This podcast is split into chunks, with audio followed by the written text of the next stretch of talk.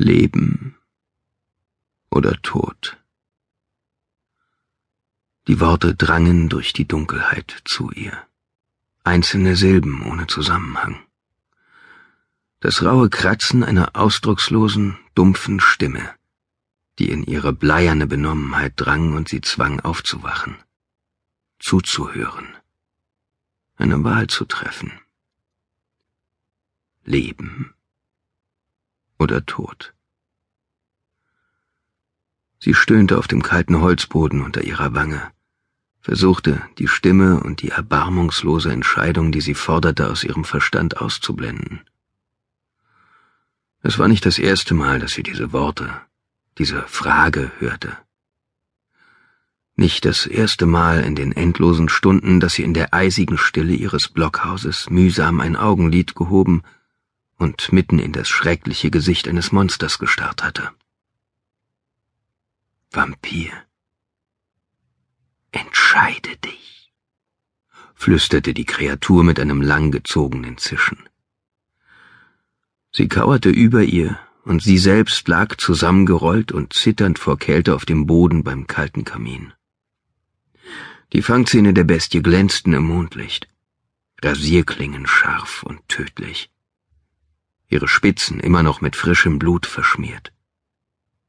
Ihrem eigenen. Die Kreatur hatte sie erst vor wenigen Minuten in den Hals gebissen. Sie versuchte sich aufzurichten, konnte aber ihre geschwächten Muskeln nicht einmal dazu bringen, sich anzuspannen. Sie versuchte etwas zu sagen, aber ihr gelang nur ein raues Stöhnen.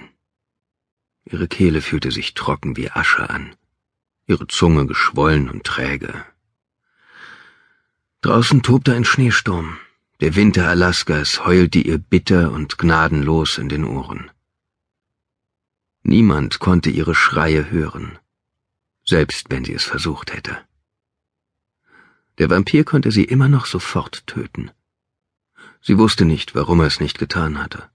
Sie wusste nicht, warum er sie drängte, auf eine Frage zu antworten, die sie sich die letzten vier Jahre lang fast täglich selbst gestellt hatte seit dem Unfall, der ihr den Mann und ihre kleine Tochter genommen hatte. Wie oft hatte sie sich gewünscht, mit ihnen auf dieser vereisten Schnellstraße umgekommen zu sein. Dann wäre alles so viel leichter, so viel weniger schmerzhaft gewesen. Jetzt konnte sie ein stummes Urteil in diesen unverwandten, unmenschlichen Augen spüren, die in der Dunkelheit auf sie gerichtet waren blendend hell, die Pupillen geschlitzt wie die einer Katze.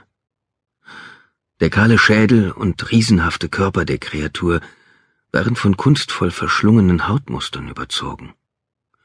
Und als sie sie beobachtete, schienen sie in wilden Farben zu pulsieren. Die Stille dehnte sich aus, während er sie geduldig musterte wie ein unter einem Glas gefangenes Insekt. Als er jetzt wieder sprach, bewegten sich seine Lippen nicht. Die Worte drangen wie Rauch in ihren Schädel ein und sanken tief in ihren Verstand. Die Entscheidung liegt bei dir, Menschenfrau. Sag mir, was du willst. Leben oder Tod? Sie wandte den Kopf ab und schloss die Augen, weigerte sich, die Kreatur anzusehen weigerte sich, Teil dieses seltsamen Spiels ohne Worte zu sein, das er offenbar mit ihr spielte. Er war ein Raubtier, das mit seiner zappelnden Beute spielte, während es sich überlegte, ob es sie verschonen wollte oder nicht. Wie es endet, liegt an dir. Du entscheidest. Zur Hölle mit dir, murmelte sie undeutlich, Ihre Stimme war belegt und heiser. Eisenstarke Finger schlossen sich hart um ihr Kinn und rissen es herum, bis sie ihm wieder ins Gesicht sah. Er legte den Kopf schief. Seine bernsteingelben Katzenaugen waren völlig emotionslos, als er keuchend Atem holte und dann durch seine blutverschmierten Lippen und Fänge sprach. Entscheide dich. Es bleibt nicht mehr viel Zeit.